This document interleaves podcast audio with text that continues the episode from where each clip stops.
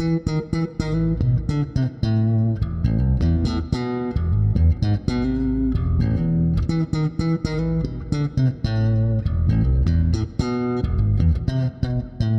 привет!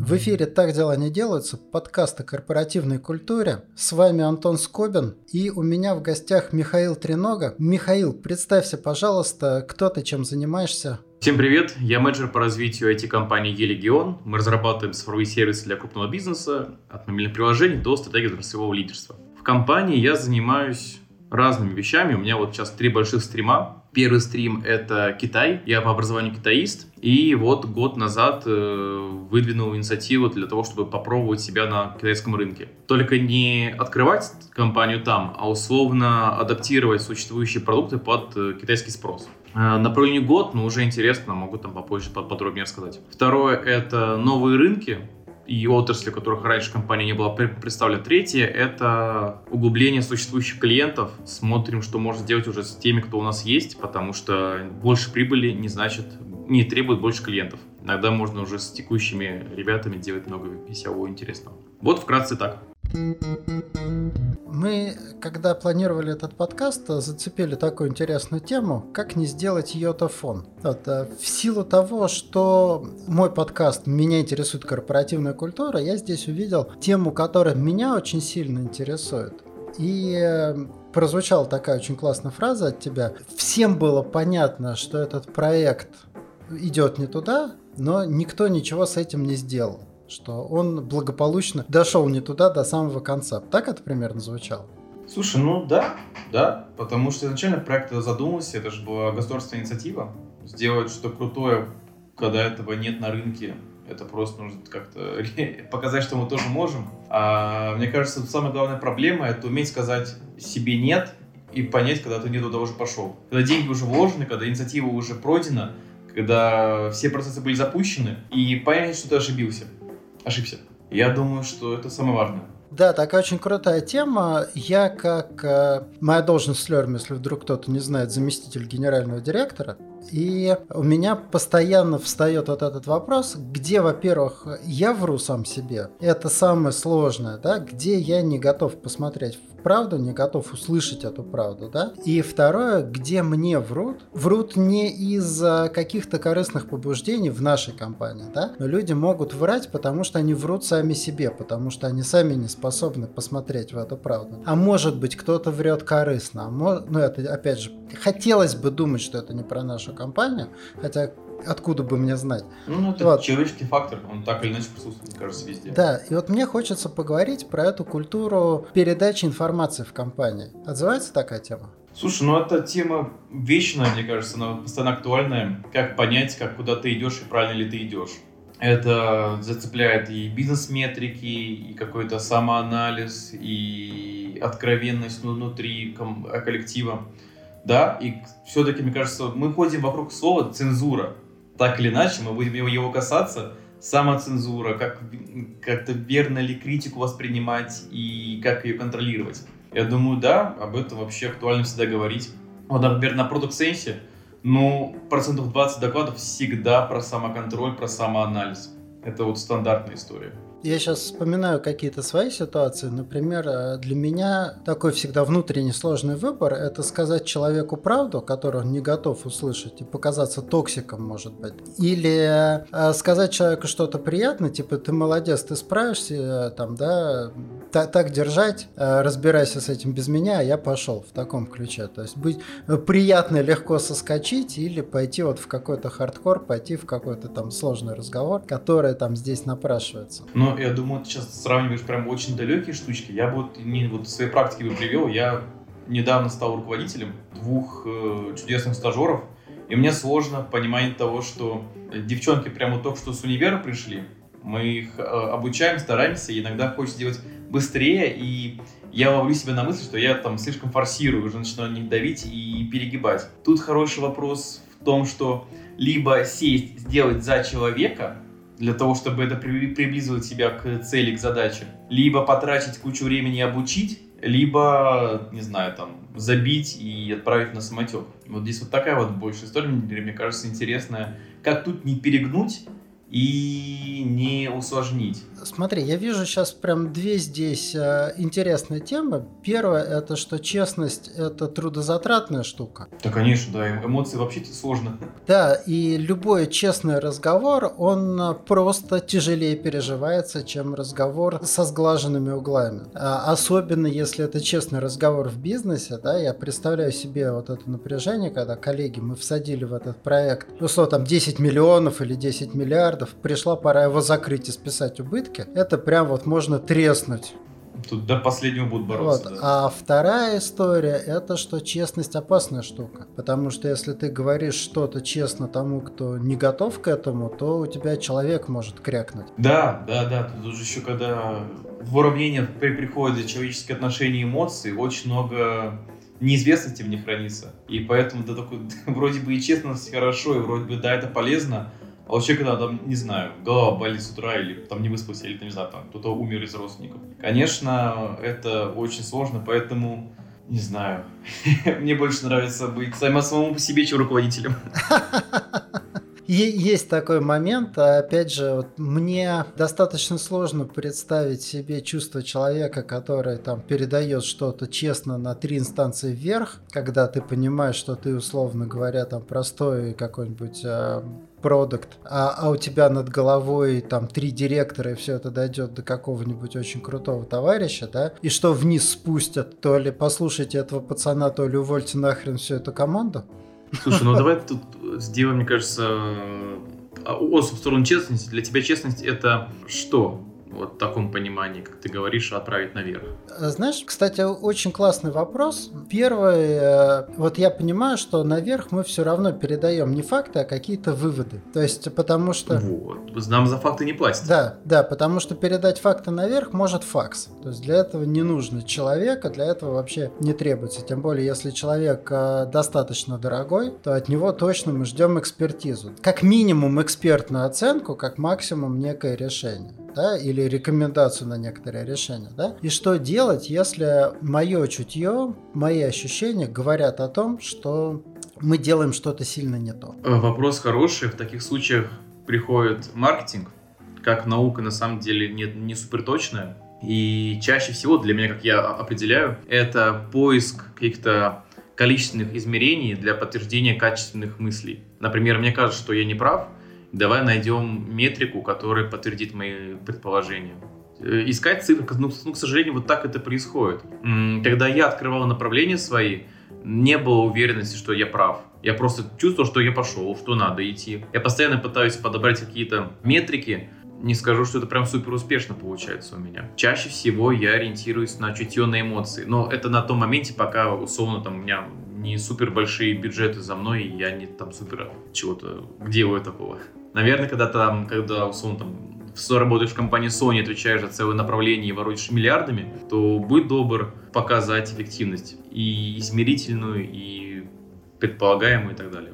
Я бы так сказал, э, комфортно работать, когда бюджеты совпадают с моим масштабом, когда я распоряжаюсь сильно меньшими деньгами, чем привык, или сильно большими, это, в общем, тяжело. Не считать копейки некомфортно, не ворочать какими-то помрачительными суммами. Вот есть масштаб личности, вот мой такой, да, дайте мне в нем работать. Знаешь как? Вот я тебя слушаю, понял, как для меня эта тема раскрывается. Первый такой аспект э, – это честность э, с экспериментами. То есть, когда у меня есть какая-то версия, у меня всегда э, ну, опять, как у любого человека, а может быть это моя специфика, есть соблазн построить модель, построить гипотезу таким образом, чтобы она подтверждала мою точку зрения. Как мне доказать, что идея действительно говно? И, наверное, такой первый критерий – это как проследить, чтобы мои эксперименты, мои гипотезы рассматривали об, оба сценария как равнозначные. Более того, если я считаю, что идея говно, может быть лучше э, сдвинуться в другую сторону, посмотреть на эксперимент, который скорее подтвердит, что идея не говно. Ну, на это уже есть ответ, это дизайн мышления. Это та история, которая помогает с новым подходом.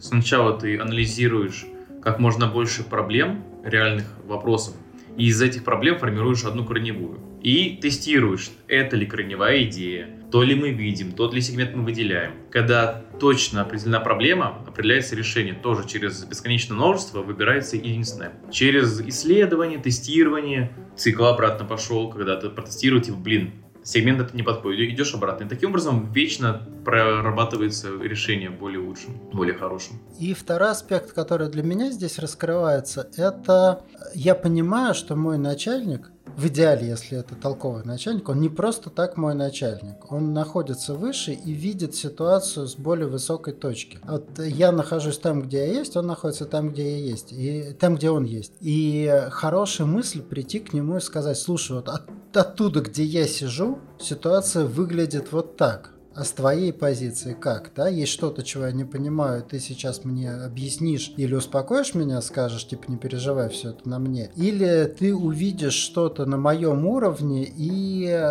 это заставит тебя пересмотреть какие-то свои там планы, мнения, точки зрения. Согласен, да. Но мне так повезло, у меня вот э, руководитель такой. Действительно, я прихожу к директору там, по развитию э, с вопросами, получаю всегда ответы, или же мы вместе что-то новое прорабатываем. Да, вот это в шаблон идеальных взаимоотношений не на работе. Да, я, кстати говоря, сам стараюсь быть таким руководителем по мере сил, как раз, когда ко мне приход... говорю, приходите ко мне со своим ощущением, помните о том, что вы не видите многих вещей, которые вижу я, вы не видите, что происходит в соседних командах, что происходит э, наши отношения с партнерами и прочие-прочие вещи, да, поэтому может быть то, что вы считаете катастрофой, вообще ей не является, это просто там частный случай частного случая, да, а может быть то, что вам кажется мелочью, это такой краеугольный камень, на котором котором все построено. Как думаешь, может быть, мы вернемся к истории про йотафон? Мы так хорошо с тобой честность покопали. Давай, конечно, вообще как будет удобно. Я вообще, ну, я, я сам сталкивался с рекламой, наверное, даже этого девайса, да, и э, сталкивался я с ней с одним ощущением. Это я вообще не понимаю, что мне предлагают и зачем это все нужно. И э, я так понимаю, у тебя есть какое-то знание, какой-то бэкграунд о том, что происходило. Слушай, ну он чисто из открытых источников. Я не участвовал в разработке, не, не участвовал в команде развития. Нет, Просто Йотафон для меня это собирательный образ а, очень дорогого, амбициозного, но пустого проекта, который создавался никому не нужным. Выбираем за скобки, это то, что, что, что это государственная инициатива.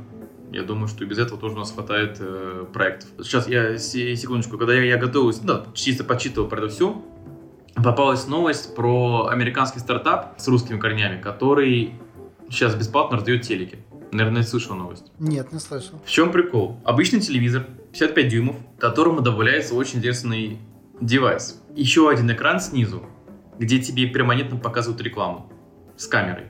То есть тебя как э, зрителя трекают, как, ты, как, как долго ты был вовлечен в рекламный блок, как долго ты смотрел, какая реклама тебя отвлекала от просмотра э, там сериала или какого-то ТВ-шоу. И вот этот стартап просто их раздает, вот сейчас будет э, роздано на 500 штук, посмотрим, как все это происходит. Я за то, чтобы ломать привычные вещи. Телевизоры давайте обновим. Смартфоны все на одно лицо после Стив Джобса. А, машины все еще четыре колеса, одна база. Супер, я за. Давайте только делать это с э, целью. Зачем-то? Давай, да, мы как некое условие сейчас нашего разговора примем, что цель проекта заработать денег. Да? Цель проекта как освоить инвестиции, там выполнить какой-то социальный заказ, мы не будем рассматривать. Это не из нашего мира. Да? Я никогда не работал с инвесторами и не было у меня задачи потратить какие-то деньги. Я всегда там жил на свои. Да? Мои проекты растут на свои деньги. Поэтому мы будем исходить вот из, из этого. Да? И расскажи, пожалуйста, про Йотафон. Почему ты считаешь, что этот проект изначально был никому не нужен? Про что эта история? Может быть, зрители не слышали, может быть, они уже очень молодые. Йотафон — это девайс, созданный командой Йота в содружестве с э, государственными организациями, сделать российский смартфон.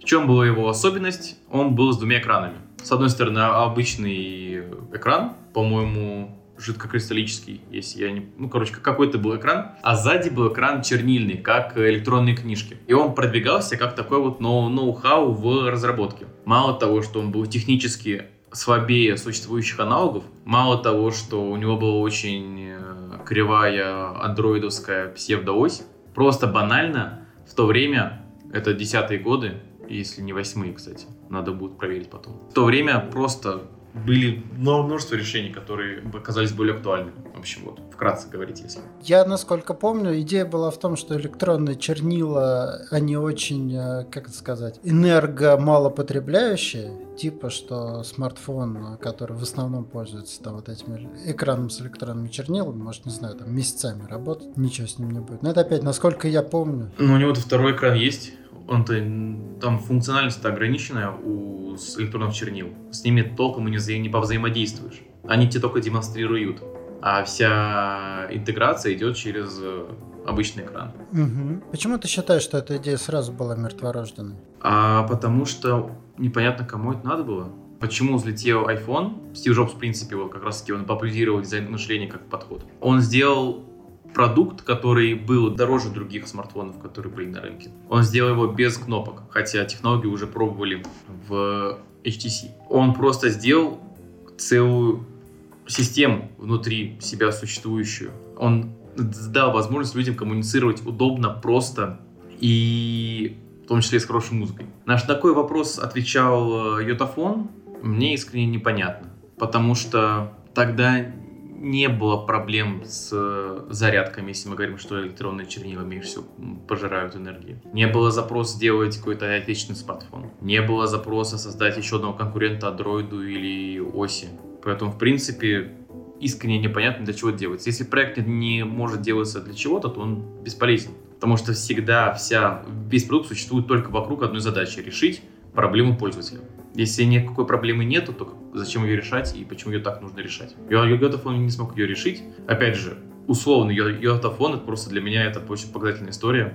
Очень такой вот громкий случай. Угу. Знаешь, да, я как раз э, очень люблю, как обычно, да, наверное, я совершенно не, не, не уникален в этой любви. Это Apple как пример.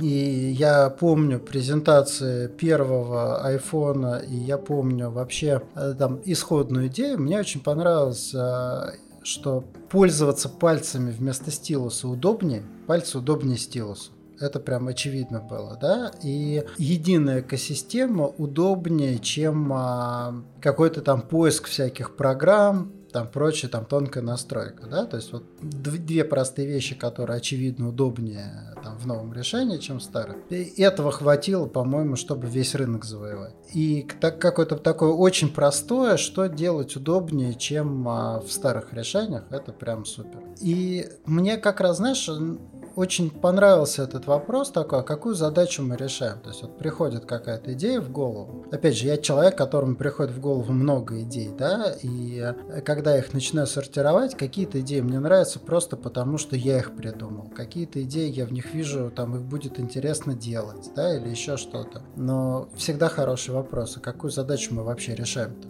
Да.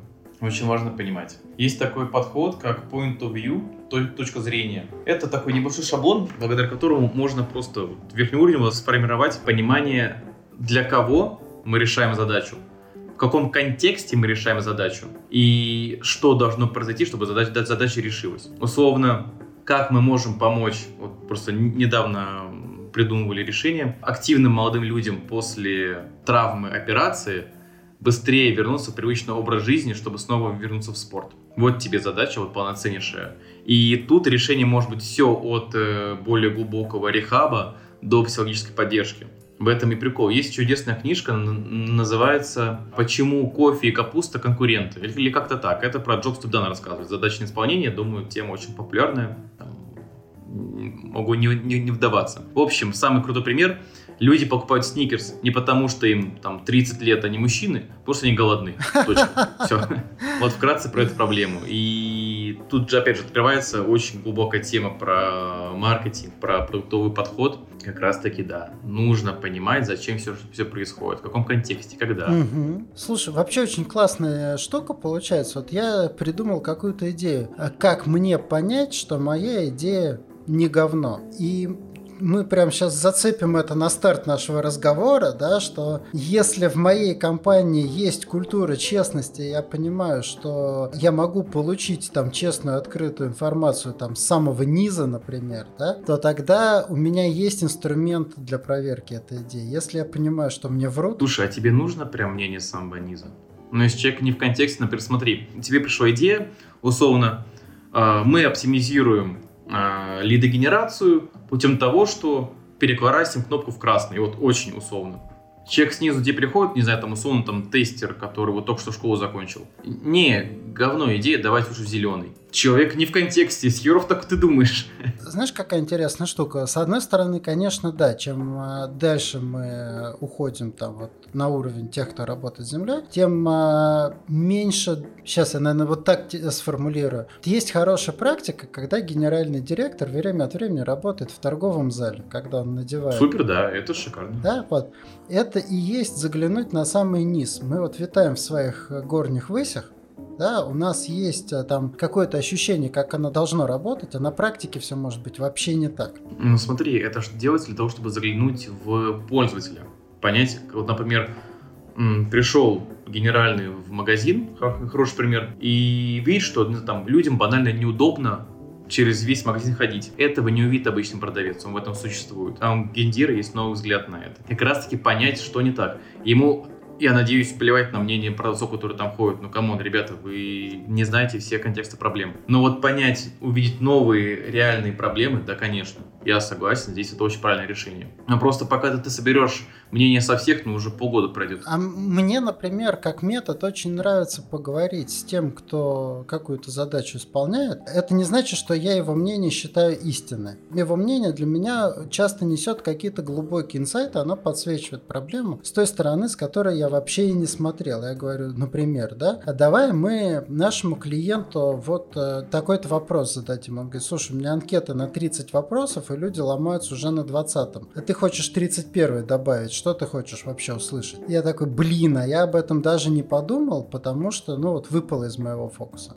Ну смотри, ты говоришь правильные вещи, потому что вы в рамках одной задачи, вы в, в одной вертикали, тоже модное слово сейчас появляется. А я говорю про то, что если, например, приходит человек с другого департамента и говорит свое мнение, чаще всего это мнение просто для того, чтобы сказать, а не помочь ситуации так, тогда мы, мы, вынуждены ограничивать свободу слова, свободу слова выражения внутри компании. И снова возвращаясь к цензуре. Здесь, э, кстати, интересный момент, это какой вопрос мы задаем. Да, вот э, хороший вопрос. Что произойдет, если мы внедрим этот инструмент, по твоему мнению? Да? Что произойдет, если мы вот так-то изменим или так-то предложим? Ну и, конечно, плохая штука это, а что ты думаешь о том, что мы вот там поставим такую-то кнопку или сделаем такой-то йотофон? То есть, если мы возьмем э, йотофон как пример, да, что бы я спросил? Я бы возможно, да, я сейчас это там гени- на ходу генерирую, сделал бы э, условно там десяток макетов, они могут быть буквально из дерева, да, там, а, и попросил бы а, продавцов в магазине предлагать это клиентам, сказать, ребят, предложите, пожалуйста, это клиентам и расскажите мне, что получилось, как реагировали, что вы говорили, что вам ответили, и мог бы услышать отсюда много интересного. Ну, если мы говорим про полевые исследования, всегда это хорошо. Но да, тоже такой тебе задам вопрос в ответ. Давай. Знаешь ли ты цитату Генри Форда? Э, очень ее люблю. А если бы людей спросили, что они хотят, они хотели бы очень быструю лошадь. Вот тут то, то же самое. И пользователи сами, вот нам все говорят, надо быть более эмпатичными, слушать своего пользователя. Да нет, Иногда они какое-то говно хотят. Да, э, это абсолютно так. Тут знаешь, какой интересный момент? Вот, э, я активно пользуюсь вопросами. У меня один из приемов – это смещение ответа. Вот, например, любимый вопрос, который я задаю своим э, коллегам часто, да? Если бы прошедшая неделя была едой, какая бы еда это была для тебя? А, какой, а зачем? А какая цель этого вопроса? Смотри, какая штука. Вот моя цель понять, а как вообще у человека идут дела как он э, делает, да, но если я его спрошу, как твои дела, да, он скажет, да нормально. Если я спрошу, а что чувствуешь, он скажет, да хорошо я себя чувствую. Но если я спрошу, а вот твоя неделя на какую еду была похожа, человек обычно задумывается, говорит, ну овсянка. Я говорю, супер, а почему? Он говорит, ну такая же там блеклая, как овсянка, да. Его борщ, типа, было куча всего, там, да, мне очень нравятся сложные задачки, да. И когда я смещаю вот эту точку зада- задавания вопроса, да, я не спрашиваю человека в лоб, а делаю это в обход, я получаю в общем ответа, на который можно полагаться. Не, ну правильно, да. Если бы я был Генри Фордом, да, я бы спросил своих пользователей примерно так. Представь, что у тебя э, лошадь Супермена, которая может вообще все. Что бы ты хотел, чтобы она могла? Ну смотри, если это работяга с завода, он такой, типа, ничего, пусть, пусть меня довезет. То, что ты говоришь, это про тест «Спроси маму» у Фицпатрика. Как раз таки это очень крутой чувачок, который написал книжку и как раз таки разгоняет на эту тему, что если спросишь у мамы, как, как ты сделал, как ты красиво ли ты нарисовал эту штуку, он скажет, конечно, красиво. И он дает возможности сторонних вопросов, а как реально прийти к правильному ответу. Угу. Похоже. Кстати, забавно у нас получается разговоры, а какие-то штуки из своей практики рассказываю, а ты теорию подгоняешь. Типа, кто про это написал? Ну, все по факту, да, ну, жизнь там такая. Идеи вокруг витают.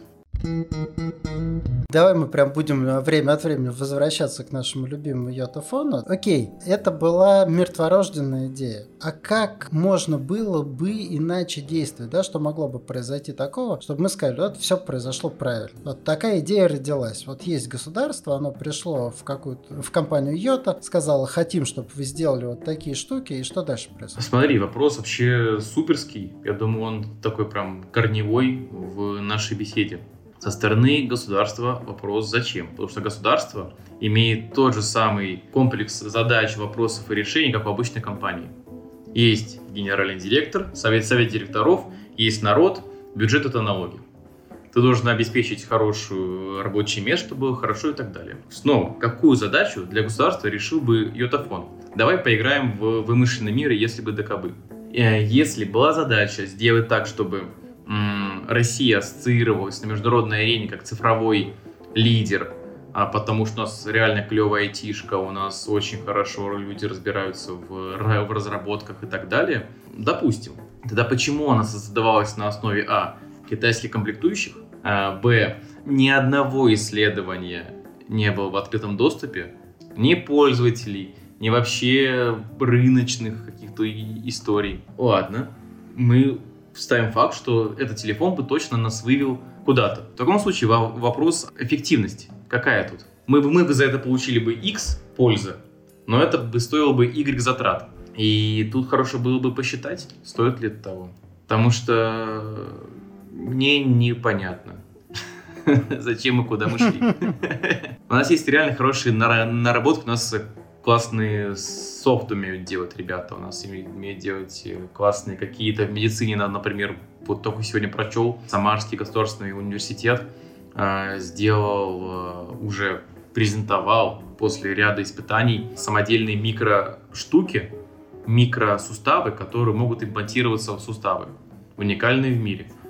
Кайф. У нас вообще есть очень хорошие изобретения. Давайте их качать. Очень перекликается. Опять у меня практика, я, ну, типа, как я это делаю, да, я слышу в том, что ты рассказываешь, какие-то простые классические вопросы. Первый вопрос, а какова наша реальная цель? Что мы вообще добиться-то этим хотим, да? И второй вопрос, это как мы поймем, что это сделано хорошо, как мы поймем, что мы этого добились. И какое решение с минимальными затратами приведет нас в эту точку. Кстати говоря, знаешь, здесь какой момент интересный? Опять же, возвращаясь к корпоративной культуре, культура передачи решений против культуры передачи задач классный вопрос поднял, потому что, мне кажется, есть такой российский образ начальника, который часто не помогает тебе решить задачу, а придумывает еще больше вопросов, которые еще дальше оттягивают твое решение от э, результата. Условно, ты там придумал какую-то фичу, пришел, он такой, а в этом случае как, а здесь что, а может быть так, а это что такое?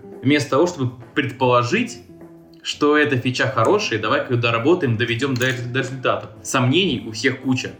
Давай сделаем да, там лозунг на, на всю страну, у всех есть, сомнения, давайте помогать решать. И часто всего, э, вот я работал с такими руководителями, которые тебе просто потому, что я руководитель, тебе накидаю еще проблем, еще задач, еще вопросов внутри твоего решения.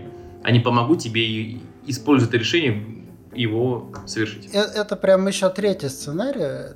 Вот то, что я вижу, это при работе сверху, да, есть два варианта. Там я как начальник могу прийти, например, допустим, к тебе, если ты был моим подчиненным, и сказать, я хочу, чтобы ты сделал вот это, вот это, вот это. У меня есть готовое решение, сделай йотафон, да? А могу при, принести тебе задачу. Я хочу, чтобы нас считали там, да, великой технологической державой. Придумай, за счет чего мы можем это показать. И это, наверное, громадный ВД-раздел там компаний, в которых спускаются решения, в которых спускаются, собственно, сами задачи. Вот, э, сделай, как я придумал, или придумай, как сделать то, что я хочу получить. Я работал в вот такие вот компании, где просто чисто KPI стоит вообще делать что хочешь. Ой, наоборот, у тебя есть ограничения, и внутри них достигай их. Ты сам придумай, как это сделать. Придумаешь, молодец, придумаешь круто, молодец, придумаешь плохо, уволим делов. Да нет, тоже придумаешь плохо, все равно молодец, главное только соблюдай KPI. Я одно ну, время ну, продавал там по телефону, только начинал свою карьеру, да просто соблюдай KPI. Поэтому есть сейчас и различия KPI и OKR, Objective Key Results. Это новый подход, более такой э, широкий, более бирюзовый, что ли. Я не видел ни одной компании, где это было бы реализовано на, на 100%. Но в чем глобальная разница? Ставится на год одна какая-то супер-пупер цель, например, там, не знаю, стать лидером отрасли, э, дробиться на много маленьких подзадач и все отделы работают на эту большую цель, переходя эти подзадачи. В чем большая проблема ОКР? Она работает только, это работает только тогда, когда все люди адекватные. Когда мы приходим к тупым людям, или которым, или которые там ленивые или халатные, KPI, пожалуйста.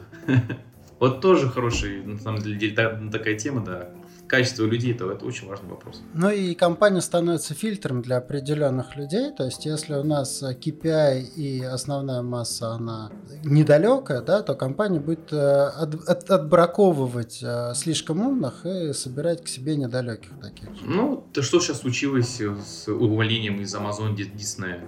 Просто набрали людей, очень амбициозные проекты, просто вот как кит, который набирает кучу воды. И сейчас все, там по 3-15 тысяч увольняют. Вообще, очень интересная ситуация, мировая.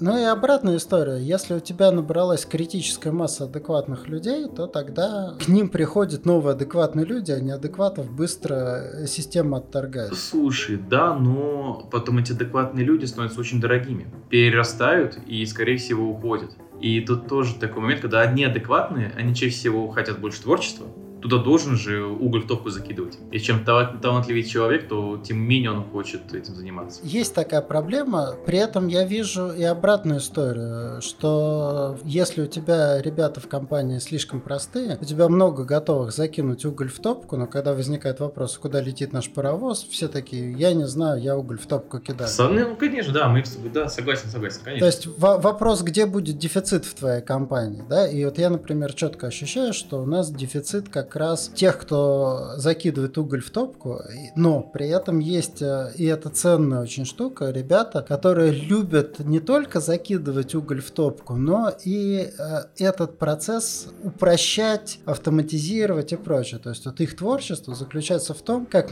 как можно меньшими силами забросить как можно больше угля в топку каждый такой человек. Кстати, а вот расскажи, а ты, ты, ты прям даешь им возможность для творчества? Абсолютно. И, на, и насколько это творчество хорошо? А вот если мы берем рабочий день, там, 8 часов в среднем. Сколько процентов этого рабочего дня они посвящают на это, на это творчество? Я сейчас, наверное, тебя удивлю.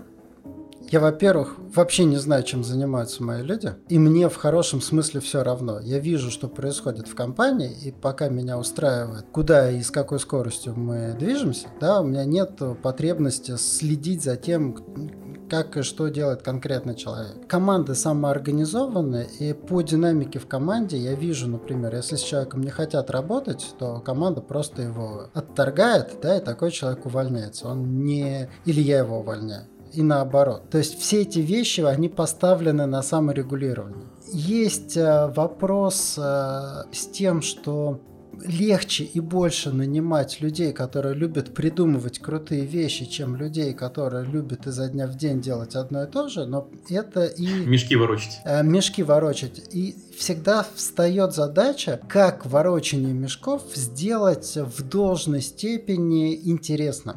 Ну, как стремление, мне кажется, это кайфово, но я в это не очень верю, потому что ну, вот нельзя сделать заполнение excel таблицы интересным. Хоть ты морковку подвесь сверху. Можно, можно. Сюда. Ну, блин, Давай, мне очень любопытно. Смотри, какая штука. Вот э, на собеседование, и не только на собеседование, это вопрос, который я задаю людям постоянно. Э, доходные, расходные задачи. Вот есть доходная задача. Доходная задача это та, после которой у тебя стало больше энергии. Не больше сил, э, вот знаешь, как в спортзал, например, или там, не знаю, какая такая деятельность.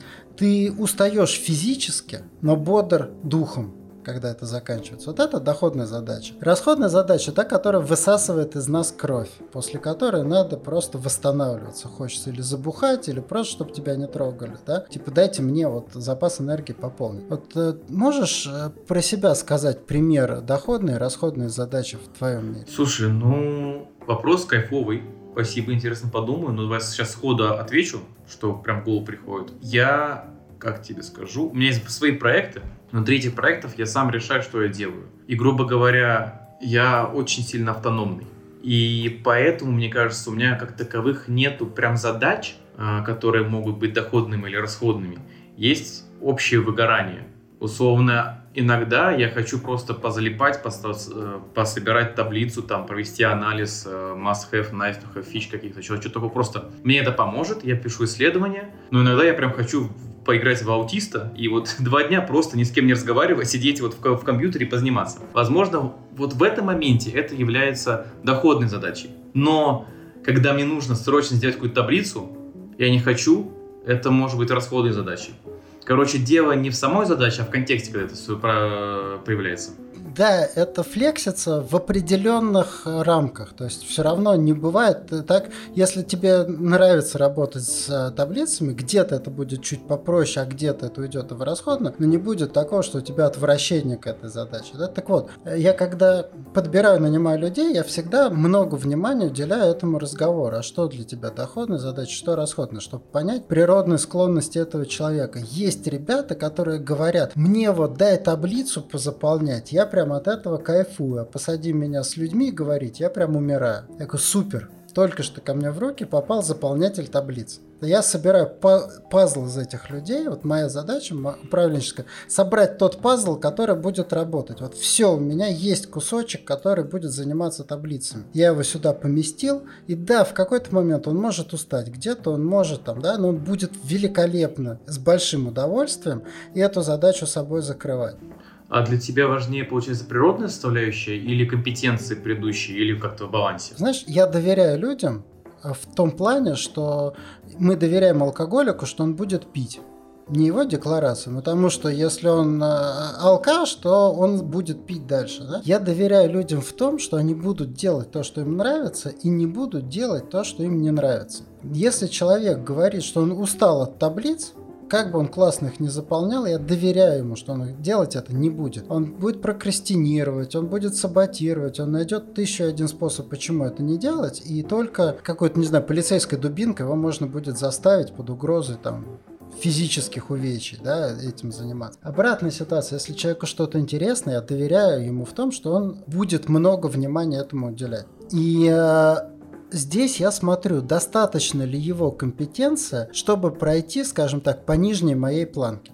То есть, если его результаты работы сейчас приемлемы и фокус внимания вот идет туда, я знаю, что он будет расти, расти, расти, улучшаться, улучшаться, улучшаться, да, и в какой-то момент придет а, в, э, вообще там в идеальную какую-то точку. И эта схема, она требует большого внимания вот как раз к составлению этого пазла, к поиску людей, а кто и, и где будет находиться. Но вообще совершенно минимальный управленческий налог. Дальше людьми можно не управлять. Знаешь, какая проблема в нашей компании? У нас люди слишком много работают. При том, что мы вообще не следим и не трекаем рабочее время. У меня недавно уволился совместитель, который сказал, что он просто не может работать на полставки, что настолько все ему интересно и кайфово, что просто все его другие там проекты находятся в запустении. У меня много фидбэка от людей о том, что они побросали свои хобби. То есть нету больше... Э, настолько интересно на работе, что места для хобби просто не остается в жизни. Вот. Почему? Потому что я нашел для человека такую позицию, где ему максимально интересно. Понимаю тебя, понимаю.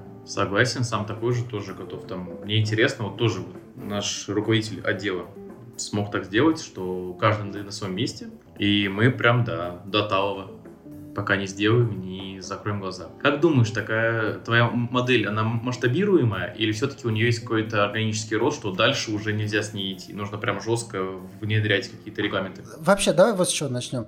Никакая компания не однородна. То есть э, везде есть какие-то точки более там структурные, больше это, да, то есть... А, ну, конечно, конечно. Вот, э, и я слышал про компании, в которых похожая культура активно используется на больших масштабах. Ну, типа Кусвилл. Кусвилл самая классическая, в Додо Пицца похожая штука реализована. Последнее, что я слышал, это самолет. Я слушал интервью с генеральным директором застройщиков московских. Вот. И я как раз увидел очень много пересечений с теми идеями, теми, которые я сам провожу. То есть вот гигантский застройщик, там, у них сейчас капитализация, они говорят, в районе полтриллиона рублей. Ну и бешеные ребята, они растут просто, хотя рынок стагнирует, а ребята там на 70-50% на 50% просто вырастают. Я слежу за ними очень подаю.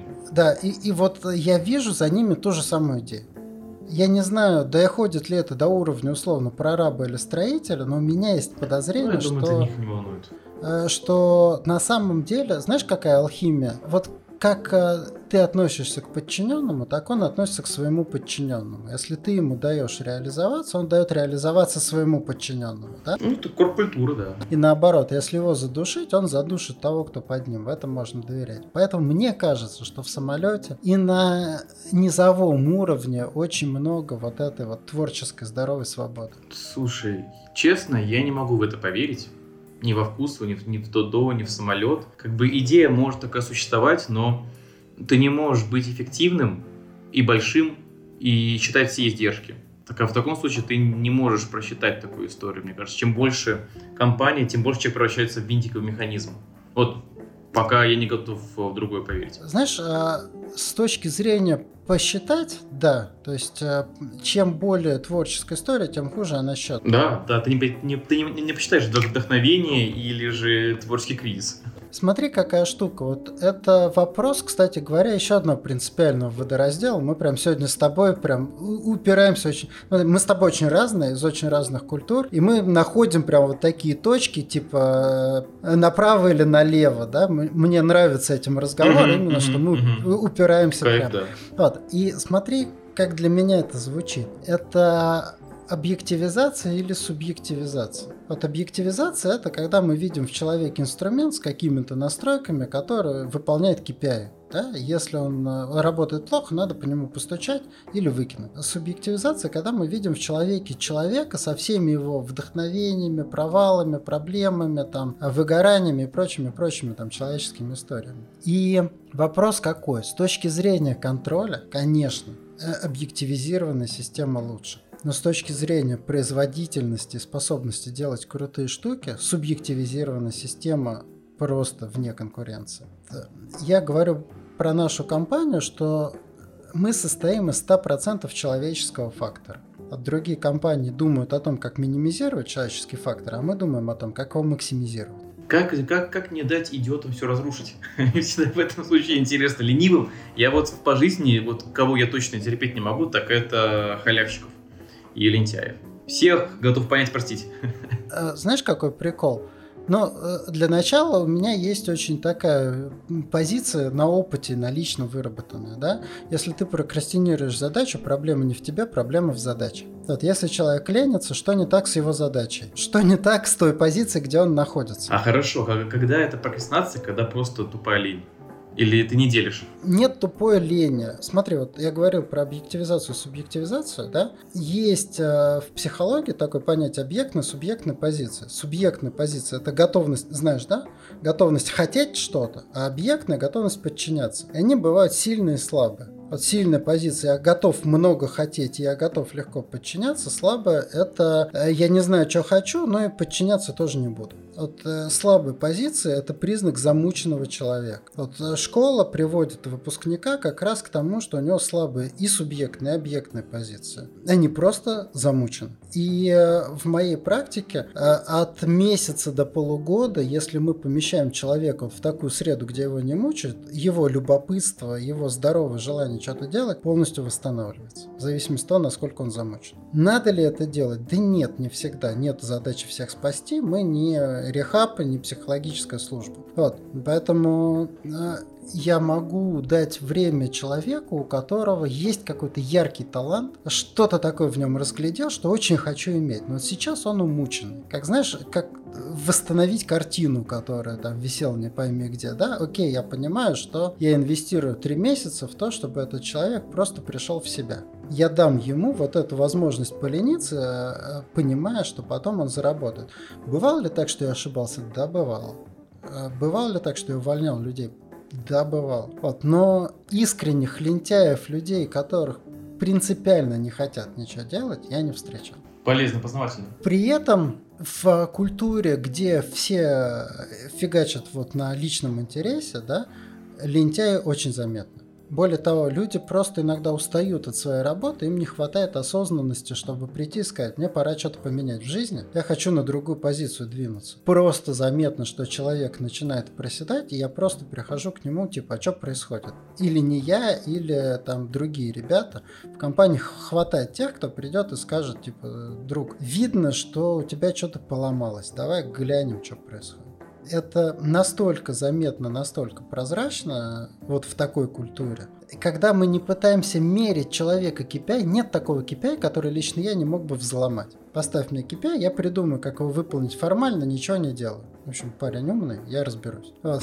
Но если просто посмотреть вот внутри команды, а что этот человек создает, моментально видно. Знаешь, вот самый простой момент, это я веду ретроспективы в своих командах. И один из вопросов это кому и за что ты благодарен на этой неделе. Эта штука очень сплачивающая команду. И при этом, а, когда кто-то выпадает из вот этого пула людей, кому благодарны, не, на, не один раз, да, бывают разные ситуации, разные недели, разные задачи. Кто-то вот сегодня был звездой, потому что на него пришелся основной там удар, да, и он его выдержал. Но когда это происходит системно, мгновенно видно, как человек выпадает. Ты прямо на ретроспективе видишь, как вот он а, просто, как сказать, отползает. Мысли понятные, мысли здравые. Не, ну потому что я бы на самом деле некоторые бы фишки начал бы использовать у себя в моем маленьком коллективе, да. Интересно. А, ну и возвращаясь к теме, как не сделать йотафон, который уж мы... И это так, знаешь, су... у нас сегодня каша из топора. Вот наша тема – это такой топор, которому мы докидываем и докидываем. Ну, сколько мы всего подсветили, на самом деле. Тут, мне кажется, еще цикл из 20 штук спокойно может быть. Вот, э, я в своей команде, например, э, просто увидел бы, что людям не нравится работать над этим проектом. У меня есть такая штука, как это назвать, ультимативное нет. То есть, если человек отказывается от чего-то, от какой-то задачи, это значит, что он отказывается, он ее делать не будет. Вот я говорю, нам надо вот это. Мне говорят, мы не будем это делать. Я такой, блин, а что здесь не так?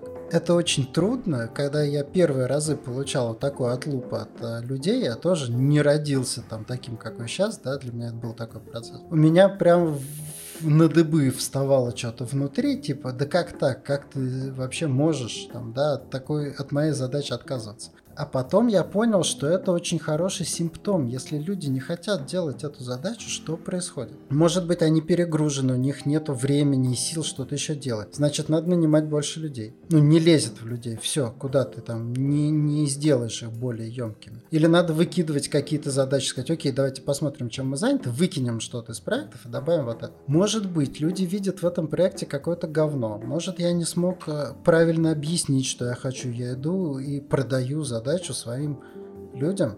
если я не смог продать, если я не смог быть достаточно убедительным, чтобы люди захотели это делать, может быть, сама задача выглядит как фигня. Ну, а мне сейчас какой-то маленький диктатор, который, короче, орет и говорит, типа, Асхирову нужно это нравится. Но я думаю, что это такое просто первое непринятие нового. Мне, слушай, спасибо тебе сразу говорю за то, что дал мне столько пищи, пищи для размышления. Очень интересно, прям думаю. Ломаются привычные какие-то паттерны, вот э, я очень, наверное, не доверяю, я очень самоуверенный и считаю, что там не все мнение нужно мне слушать, а такие вещи говоришь, что хочется подзадуматься. Я при этом э, слышу всех, но при этом я всегда помню, что я выбираю, что дальше происходит. То есть, если все мне отказали, может быть, пришла пора э, нанять вообще новую команду. Mm-hmm. Тогда я, тогда я согласен, да. Знаешь как, для меня эта история про то, чтобы почелленджить самого себя. Да, если я челленджу всех, то кто челленджит меня? Кто подвергает сомнению мои выводы, мои мысли, да, и мои идеи? И вот этот вот механизм, он является механизмом самопроверки. А действительно ли идея хорошая?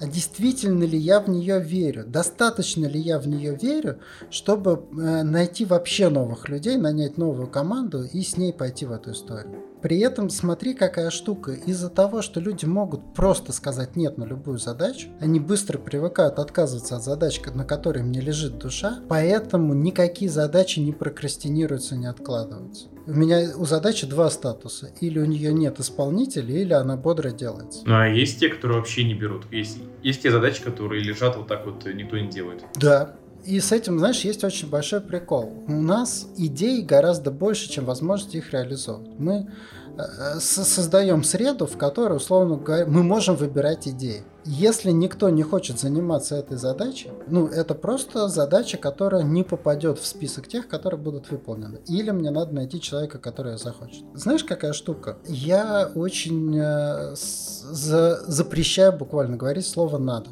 когда человек приходит, говорит, нам нужна система аналитики. Я говорю, что такое надо? Я хочу иметь, но не хочу делать. Если хочешь просто иметь, жди, пока кто-то сделает ты увидишь, что она появилась. Но можно сказать, я хочу сделать систему аналитики. Тут я с тобой, я тебя поддержу, и я буду всеми руками за. Ну, ты из серии приходи не с вопросами, а приходи с решением. Согласен с тобой. Это очень... При, приходи с желанием во что-то вписаться. Ну вот да, да, согласен. Ты можешь хотеть объяснить, ты можешь хотеть сформировать задачу, ты можешь хотеть прописать идею. Не обязательно жениться на этой идее, быть с ней до конца, да? Конечно, конечно, просто толкнуть ее хотя бы. Да, толкнуть, но скажи мне, с каким желанием ты ко мне пришел, а не что ты на меня хотел нагрузить, чтобы я пошел из космоса тебе достал. Супер, это вообще согласен, 10 из 10, да. Это, конечно, да. Вот. И когда люди начинают надо-надо, так, переделывайте в «хочу», тут же вообще все по-другому начинает звучать. Это факт.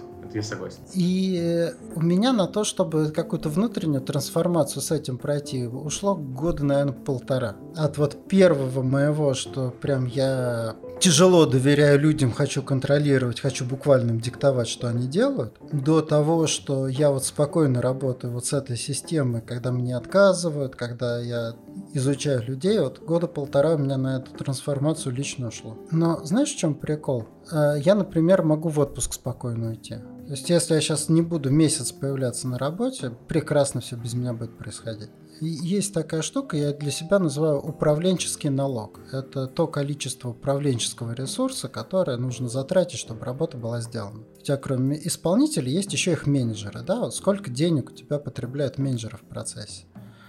У нас управленческий налог очень маленький.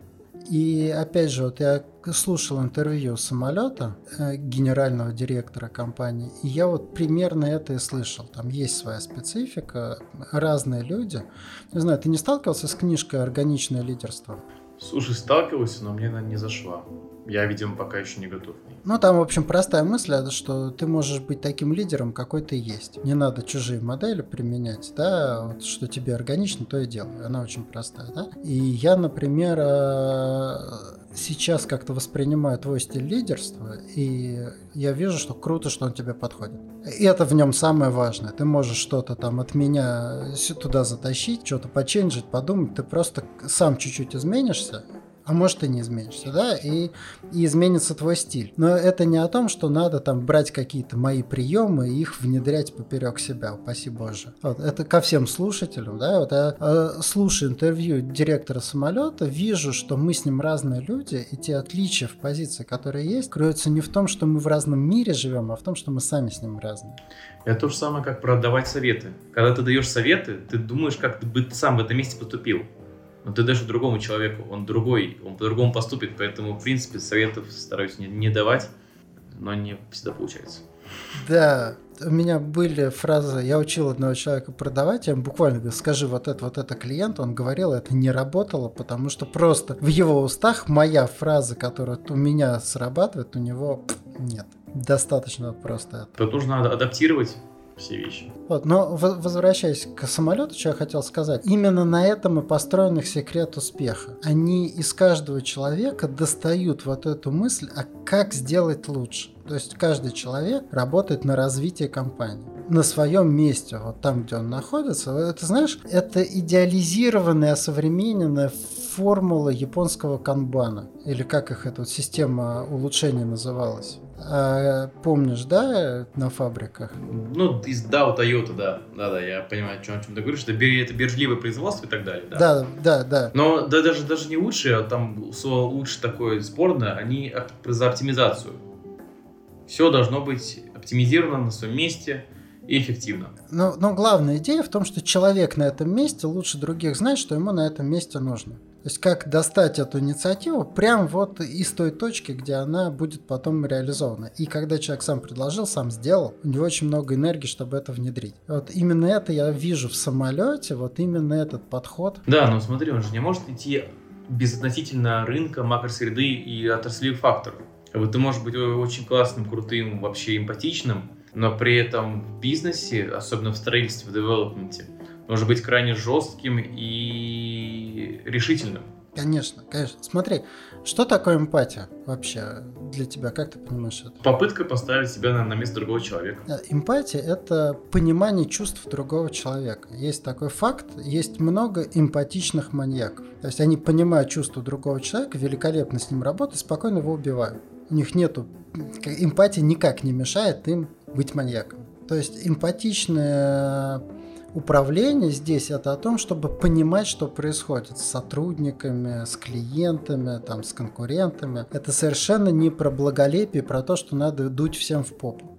Поэтому одновременно быть эмпатичным и жестким вполне себе легко. Нет, я больше немножко про другое, про то, что когда кризис и рынок диктуют правила, то, мне кажется, иногда нужно забыть про эмпатию и уже функционировать как такой вот внутри шторма, очень сжатыми какой-то такой бизнес-единицей. Знаешь, опять же вопрос здесь. Вот про тот же самолет э, рассказывал генеральный директор о том, что у них вот в момент кризиса там наложилось несколько факторов. И э, во-первых, у них количество сотрудников в тот момент уменьшилось. У них типа было там 2400, осталось 1200. То есть 50% штата уволили. И все, кто остался, они работали на пониженной зарплате. буквально сказали, ребят, мы всем понижаем зарплату, чтобы пережить кризис.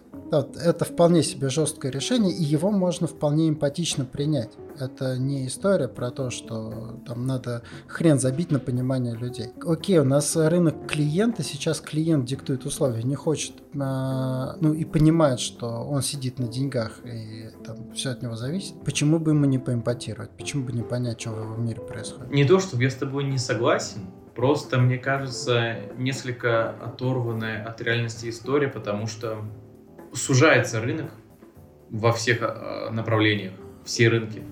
Отрасли чувствуют вообще большие проблемы, а тем более и пользователи. Мы же конкурируем возможно, временами там друг с другом, хотя вообще в разных вещах находимся. Там подписочные сервисы, которые либо человек вот, купит себе бутылку вина за тысячу рублей, либо купит себе подписку на Netflix, либо, там, не знаю, поест роллов вместо свинины.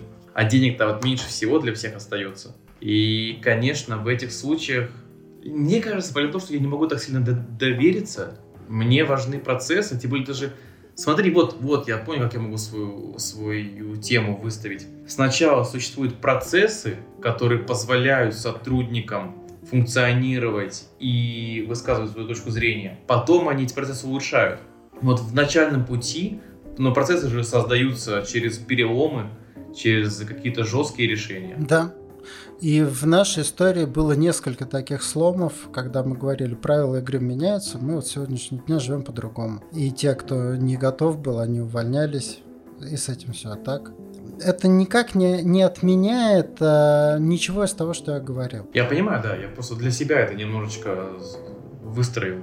Смотри, какая штука. Вот то, о чем я рассказывал, это не про благолепие. Это не про то, как лю- нравится людям и любить даже людей. Это про то, как дать людям свободу, которую они превратят в продукт именно так, как они видят, максимально используя свои способности и то пространство, в котором находятся.